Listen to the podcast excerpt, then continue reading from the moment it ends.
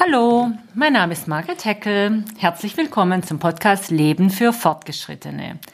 Heute sind wir zu Gast bei Dieter Bettnerz in Hamburg.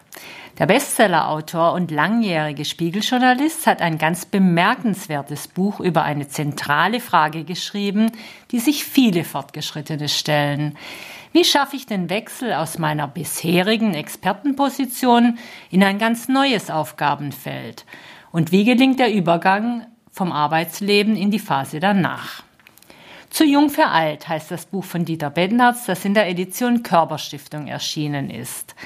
Er nimmt uns darin mit auf seine ganz persönliche Reise vom mehrfach ausgezeichneten Nahostexperten zum Gestalter seiner nächsten Lebensphase. Oder wie er im Untertitel des Buches schreibt, vom Aufbruch in die Freiheit nach dem Arbeitsleben. Lieber Herr Bettnerz, herzlich willkommen hier beim Podcast Leben für Fortgeschrittene. Vielen Dank, lieber Feiger, freue mich sehr. Erzählen Sie uns, wie war das mit dem Aufbruch in die Freiheit? Naja, zum einen war er nicht ganz freiwillig. Das war jetzt nicht so, dass ich eines Morgens aufgewacht bin, mein Damaskus-Erlebnis hatte und sagte, oh, ich will mich jetzt vom Spiegel verabschieden, sondern das war schon ein Prozess, ähm, wo man ganz allmählich merkt, na, man ist nicht mehr so einbezogen in die ganz wichtigen Entscheidungen, man spielt nicht mehr so die erste Geige, wo man glaubte, dass man sie früher gespielt hat. Und man fragt sich dann so langsam, na, läuft das alles noch so rund? Und ähm, dann hat mich das Alter eigentlich von zwei Seiten erwischt und ähm, die eine Seite war familiär und die andere Seite war beruflich.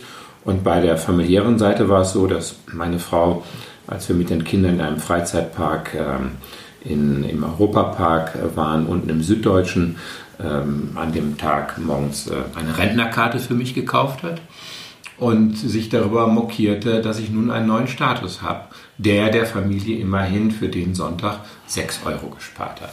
So. Und wenn man dann so das erste Mal mitkriegt, die Frau, die zehn Jahre jünger ist, kauft für eine Rentnerkarte und sagt, Mensch, der Papa, der ist schon so alt, dass er jetzt die ein oder andere Vergünstigung verdient hat und die Kinder dann gar nicht wissen, ob sie lachen oder weinen sollen, dann hat man das Gefühl, Mensch, jetzt bist du irgendwie über Nacht gealtert da beginnt jetzt ein neuer Lebensabschnitt. Und das war für mich deshalb auch nochmal besonders drastisch, weil ich mit 50 später Vater geworden bin von den drei Kindern, mit denen wir da im Freizeitpark waren, Fanny und Lilly Zwillinge. Und dann mit 51, als ich 51 war, kam die Rosa als unser dritter Zwilling hinterher und ähm, deshalb hatte ich mit 50 im Spiegel in einem eigenen Sonderheft geschrieben, 50 ist nur eine Zahl. Der späte Vater Dieter Bettenhardt über ähm, das Leben an der Wickelfront. So begann das dann eigentlich alles, woraus dann später das äh, Buch Überleben an der Wickelfront wurde, das dann auch verfilmt wurde von der Regina Ziegler fürs ZDF mit Uwe Ochsenknecht und Valerie Niehaus. Das war auch ein großer Erfolg und ganz toll. Was ich damit aber sagen will, ist, mit 50 war der 50. Geburtstag und 50 für mich nur eine Zahl. Das war kein Einschnitt im Sinne von, huch, jetzt werde ich alt, jetzt werde ich 50, jetzt nähere ich mich einem Alter, von dem man auch als Alter spricht, sondern ich dachte, ich räume, reiß, reiß Bäume aus und äh, ähm, bin dann Heros, der niemals altert. Und dass ich mal zehn Jahre später sagen würde, jetzt bin ich über Nacht gealtert, weil die Frau mir eine Rentnerkarte kauft äh, für den Eintritt in einen Freizeitpark, das hätte ich da nicht wahrhaben wollen. Und das wäre vielleicht auch noch in Ordnung gewesen und wäre nie Thema eines Buches geworden, nie Anlass für ein Buch und die Beschäftigung mit dem Alter, wenn jetzt, sagen wir mal, die berufliche Situation ein Gegengewicht gesetzt hätte wenn ähm, der Verlag gesagt hätte, Mensch Beckner, Sie müssen mal in die Chefredaktion aufrücken, wenn einer den Laden noch retten kann, dann Sie. So. Oder wenn irgendeine andere Art von Berufung gekommen wäre, wo man das Gefühl gehabt hätte, jetzt drehst du aber noch mal richtig an einem Rad. Dann hätte ich wahrscheinlich geschrieben, 60 ist nur eine Zahl, weil ich diese Bestärkung gehabt hätte und das andere wäre eine kleine ähm, mokante Geschichte gewesen, die meine Frau da mal so am Sonntagmorgen, um mich zu necken, losgelassen hätte. Wenn Sie aber in der Situation sind, dass Sie schon vorher gespürt haben, in dem Laden läuft es nicht so richtig rund und du bist doch nicht mehr so der alte, viel gefragte, da sind junge Leute, die an dir vorbeiziehen, die dir vor die Nase gesetzt werden, sagen wir es mal ruhig so, wenn man dann das Gefühl hat, Die jungen Leute haben nicht gerade so das sensibelste Händchen dafür, ähm, dem Älteren die Wertschätzung entgegenzubringen, die der meint, verdient zu haben. Dann wird es schon ein bisschen enger und wenn Sie dann die Situation haben, dass es dem Laden schlecht geht, dass der Laden sagt, wir sollten uns eigentlich von Mitarbeitern trennen, entweder von den Jüngeren oder von den Älteren, dann wird die Luft dünner und wenn dann der Chef sagt, ähm, Mensch Dieter, wir haben so eine tolle Zeit miteinander gehabt. Wenn ich das Gefühl gehabt habe, ich habe bei drei Tassen Kaffee bei meinem Chef in dem großen Eckbüro mindestens fünfmal gehört, dass ich unersetzlich bin.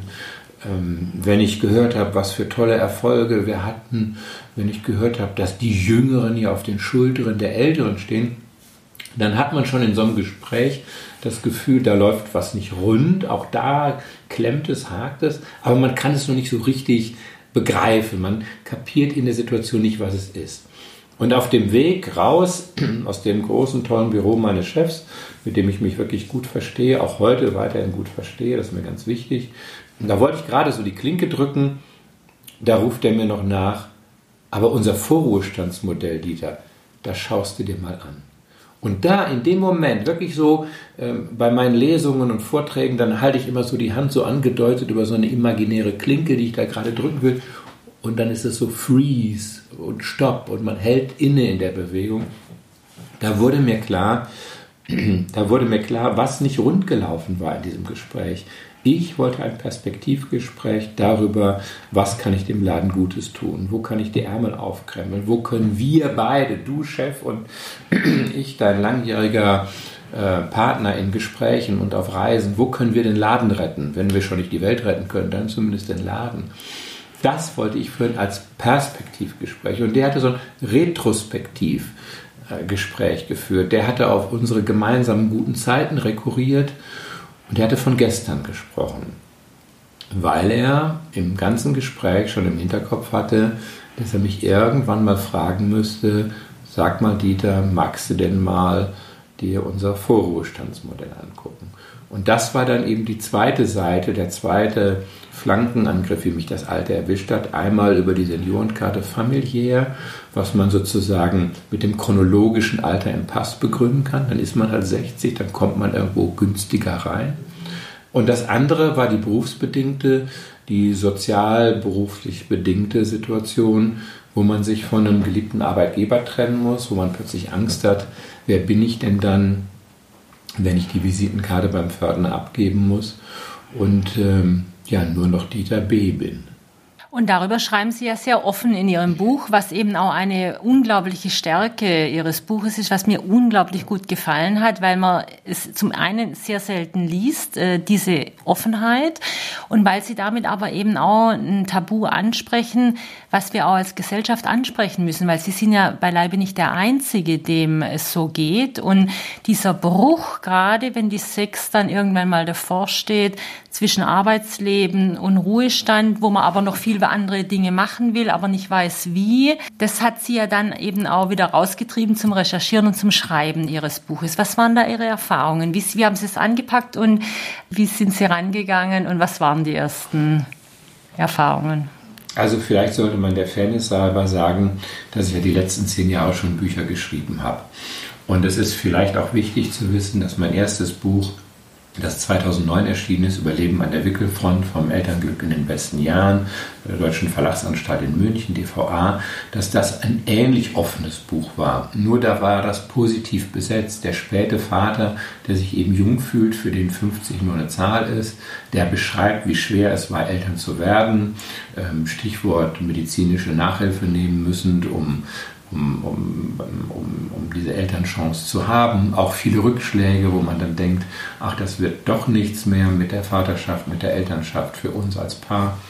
Das war also sozusagen so ein erstes offenes Buch. Und danach kam ein Roman, der war auch die Grundlage für die zweite Verfilmung, wieder durch Regine Ziegler. Das hieß dann Überleben an der Scheidungsfront und ich lege großen Wert darauf, dass es wirklich nur ein Roman ist und fiktiv ist.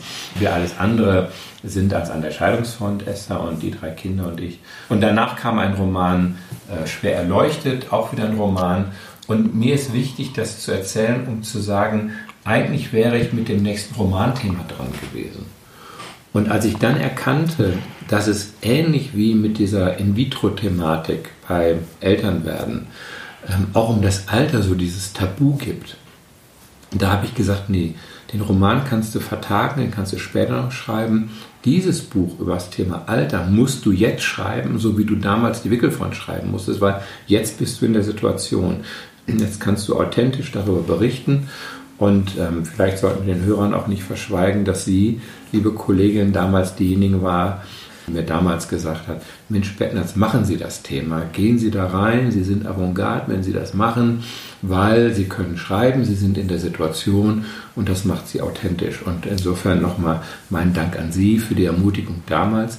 Und ich sehe an der Reaktion, an den vielen Lesungen zu dem Buch, an den vielen Vorträgen zu dem Buch, dass da ein ganz großes Bedürfnis ist bei anderen. Und wenn dann nach einer Lesung jemand das Buch erwirbt und mich bittet, was reinzuschreiben und man dann so ein paar Sekunden miteinander hat und sich so anschaut, und Sie kennen das ja selber als Autorin, wenn die Leser dann kommen, die potenziellen, ähm, und dann sagt, wissen Sie, was Sie da in dem Vortrag erzählt haben, die und die Punkte sind genau meine Punkte oder wenn jemand kommt und sagt, damit haben sie mich berührt, weil das genau mein Ding ist und meine Ängste sind.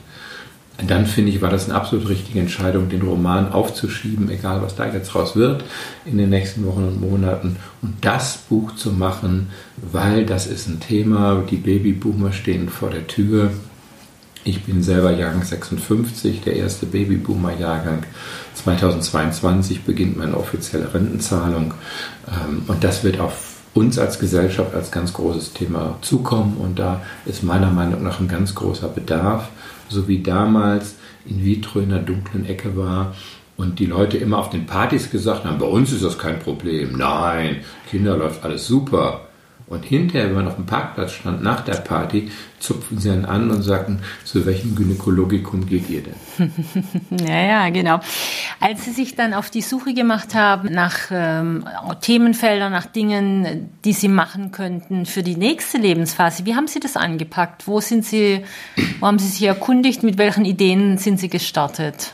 Also da habe ich das große Glück gehabt, dass die Körperstiftung, die ja mit Edition Körper zusammenhängt, äh, das sehr unterstützt hat und dass ich eigentlich das machen konnte, was jedem anderen nur anzuraten ist, wenn er in der Situation ist, sich kundig zu machen.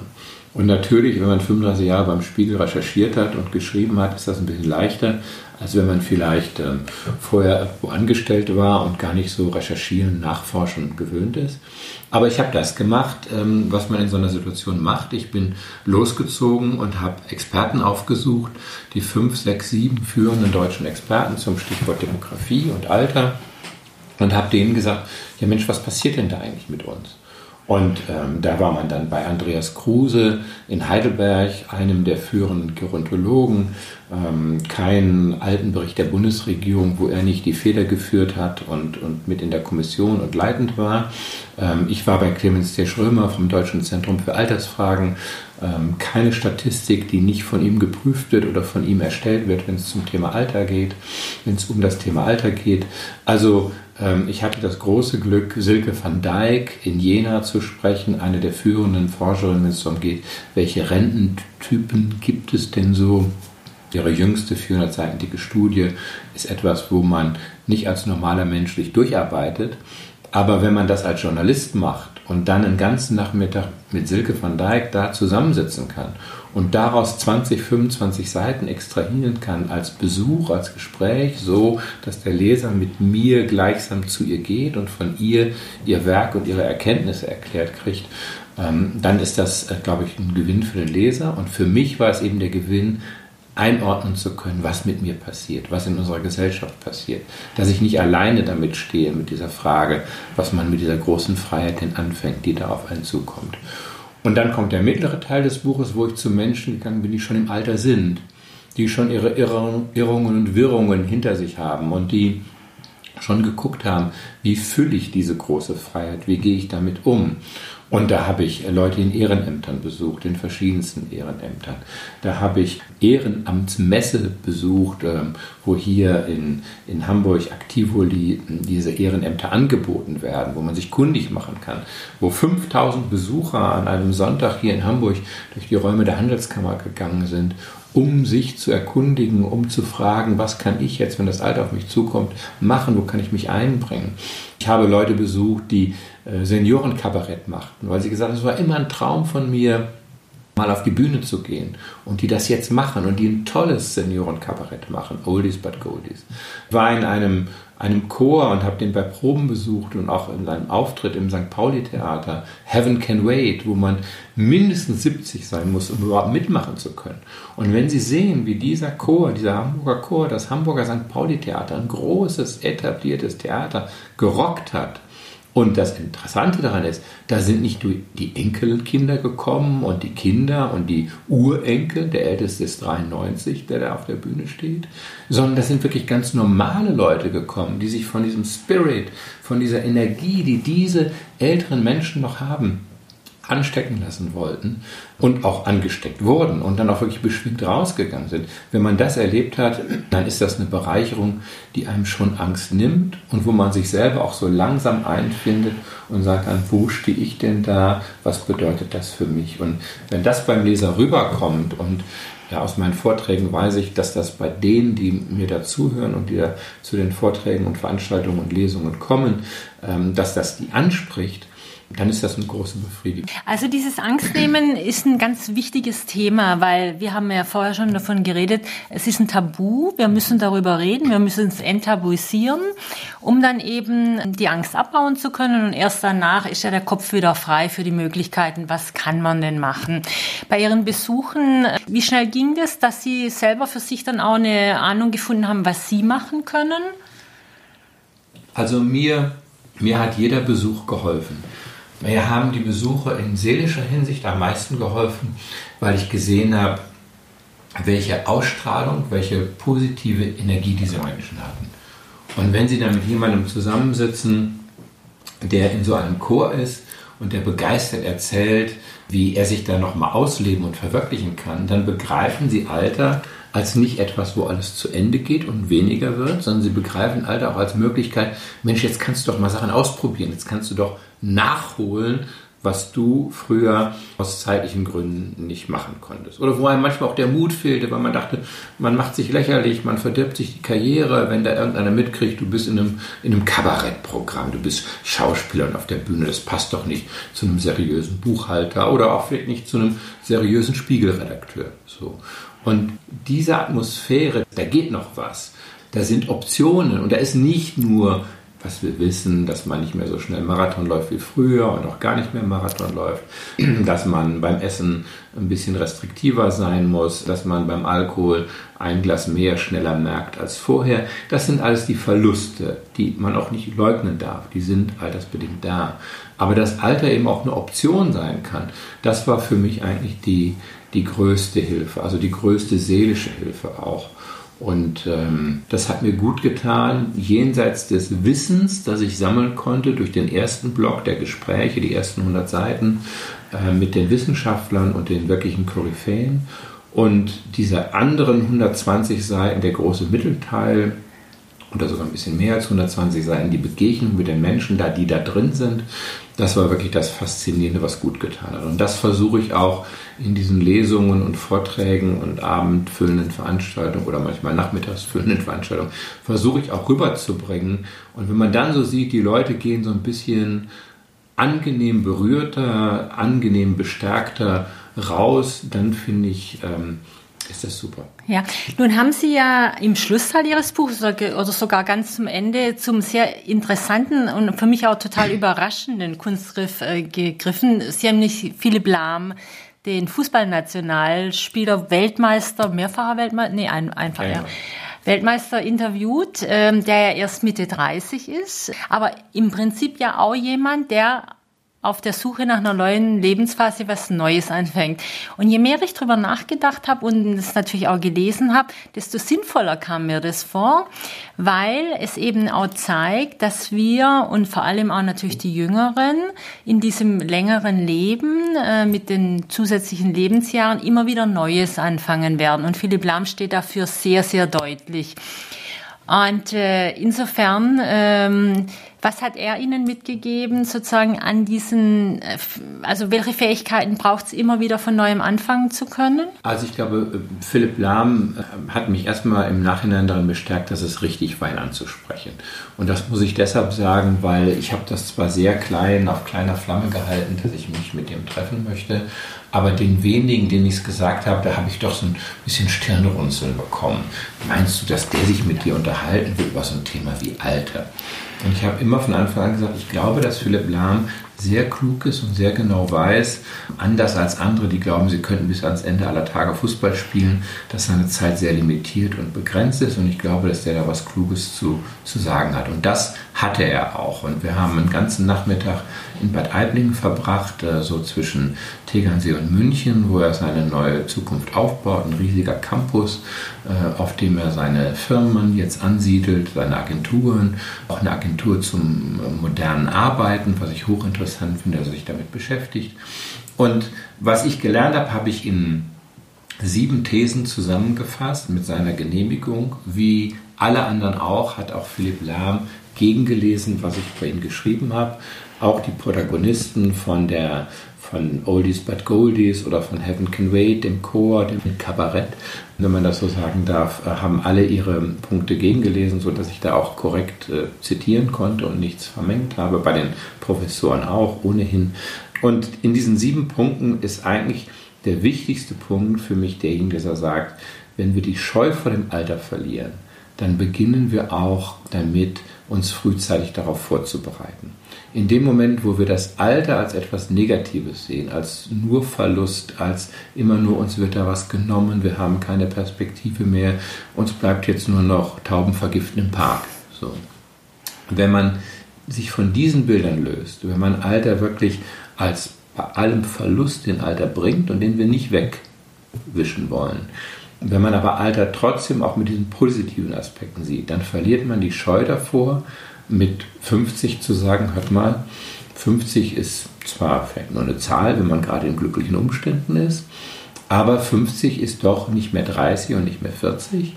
Und 50 bedeutet in unserer heutigen Zeit, dass man in zehn Jahren spätestens, aller, aller spätestens, damit anfangen müsste, sich zu überlegen, was man macht in dieser anderen Lebensphase, in der befreiten Lebensphase ohne die Erwerbsarbeit.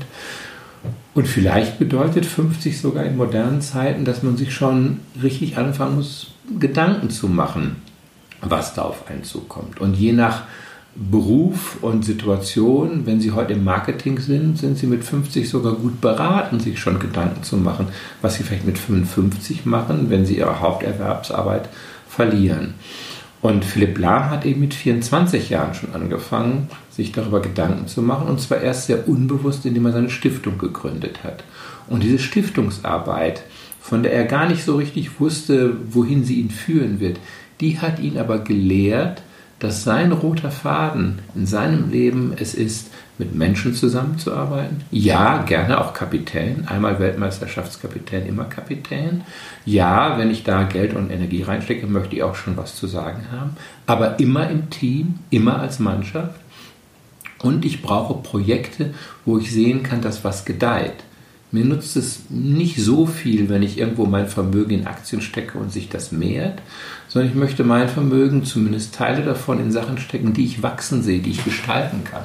Und das hat er über seine Stiftungsarbeit gelernt.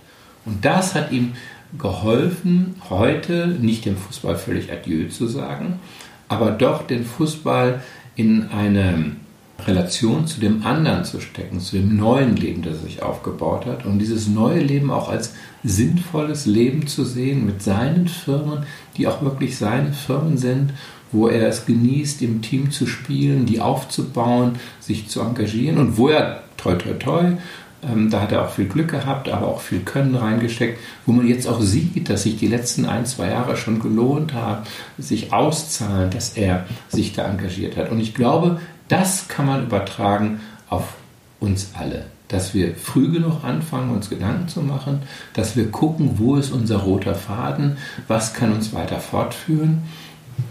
Und ich für mich glaube, habe ich gesehen, dass mein roter Faden ist, ähm, Geschichten erzählen, mit Menschen zusammen sein, ähm, eine Botschaft zu haben, das vielleicht zu verpacken in Geschichten oder jetzt in Bücher Und das vielleicht so ein bisschen authentisch hineinzutragen oder hinauszutragen in die Welt, in, in meinen kleinen Kosmos hier, wo Leute sagen, Mensch, das interessiert uns, uns geht so ähnlich, erzählen Sie mal, berichten Sie mal, kommen Sie mal zu uns ins Seniorenbüro, kommen Sie in unsere Volkshochschule, treten Sie mal in unserem Betrieb auf und erzählen Sie einfach mal, wie es Ihnen ergangen ist. Nehmen Sie anderen die Angst davor, dass mit Rente alles vorbei ist oder dass man Angst haben muss vor der Freiheit.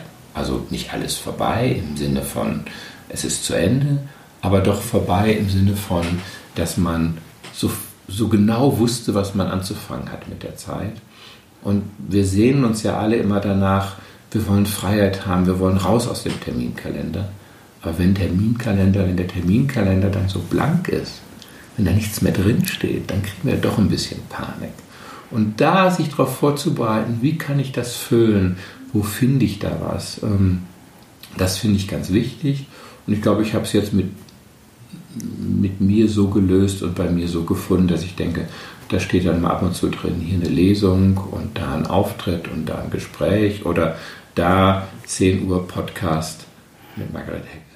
Ja, und das hat mich jetzt ganz besonders gefreut, weil Sie das wirklich wunderbar zusammengefasst haben. Es ist in der Tat ein zweistufiger Prozess. Äh, die Angst verlieren, indem man drüber spricht und dann eben eine positive Vision zu entwickeln, weil in der Tat, es gibt so viel zu tun, es ist so viel zu machen und auch neue Erfahrungen zu machen, die man eigentlich auch als Erfahrener, als Fortgeschrittener, deswegen ja das Leben für Fortgeschrittene auch ganz anders machen kann wie mit 20 oder 30. Deswegen noch drei Fragen zum Schluss. Wenn die nette Fee Ihnen einen Zauberstab reichen würde und den einen Wunsch gewähren wär, würde, was wäre es denn, was Sie sofort ändern würden oder abschaffen oder neu einführen? Also, das, das klingt jetzt ganz komisch, aber so wie ich hier sitze, bin ich total zufrieden und würde der Fee sagen, ich wünsche mir, dass du mit dem Wunsch noch mal in ein paar Jahren kommst, wenn tatsächlich vielleicht mal eine körperliche Schwierigkeit auftritt, wo man sich wünscht, Mensch, lass mir, erspar mir diese, diese Herzklappenoperation oder so aber so wie ich hier sitze, könnte ich der Fee nur sagen, Mensch, ich wünsche mir, dass du in einiger Zeit vielleicht nochmal nachklopfst, aber nicht mich heute zwingst, irgendwie was wünschen zu müssen, weil ich absolut zufrieden hier sitze. Ah, schön zu hören, das sagen wir der Fee. Was bedeutet Leben für Fortgeschrittene für Sie? Leben für Fortgeschrittene bedeutet für mich Entspannung, bedeutet ähm, Gelassenheit. Das hat irgendwas damit zu tun, dass man sagt, wir sind mittendrin im Leben aber wir haben nicht mehr so die Panik, wir haben so nicht mehr die Angst, wir, wir müssen nicht mehr so mit den Hufen scharren und, und mit den Fingern kratzen. Ähm, wir können einfach in Ruhe zusammensitzen und sagen, bauen Sie ein Mikrofon auf, wir unterhalten uns, wir, wir gucken mal, was bei rumkommt und machen uns einen guten Vormittag und irgendwas wird da schon Interessantes bei sein, das irgendwen, der es draußen hört, auch erfreut. Mhm. Das wäre jetzt schon meine dritte Frage, weil der Podcast hat ja den Untertitel Ihre wöchentliche Dosis Zuversicht. Und jetzt die Frage wäre, was Sie in dieser Hinsicht empfehlen können. Aber das haben Sie eigentlich schon. Gibt es noch was zusätzlich? Bonus, Bonus äh, Zuversicht? Also ich würde sagen, der Bonus Zuversicht ist, das Podcast bei Gelegenheit in der Badewanne nochmal hören. Wunderbar. Lieber Herr Bettnerz, vielen Dank für dieses überaus spannende Gespräch. Wer von Ihnen jetzt Lust bekommen hat, Dieter Bettnerz für eine Veranstaltung einzuladen, kann das ganz leicht über seine Webseite www.dieterbettnerz in einem Wort.de machen. Dort finden sich auch Informationen zu seinem Buch Zu Jung für Alt sowie den weiteren Bestsellern, die er geschrieben hat. Mein Name ist Margret Heckel vom Podcast Leben für Fortgeschrittene. Ich hoffe, er hat Ihnen gefallen. Schreiben Sie mir, wenn nicht, und sagen Sie mir, was Sie anders haben möchten. Sie erreichen mich unter www.margaretheckel in einem Wort.de oder heckel at margaretheckel.de und sagen Sie mir, was Sie anders haben wollen. Aber ich freue mich auch über positive Rückmeldungen. Denn das Leben für Fortgeschrittene ist für Sie gemacht. Ihre wöchentliche Dosis Zuversicht. Und es sind auch Ihre fünf Stunden Lebenszeit, die Sie heute wieder geschenkt bekommen haben. Machen Sie was draus.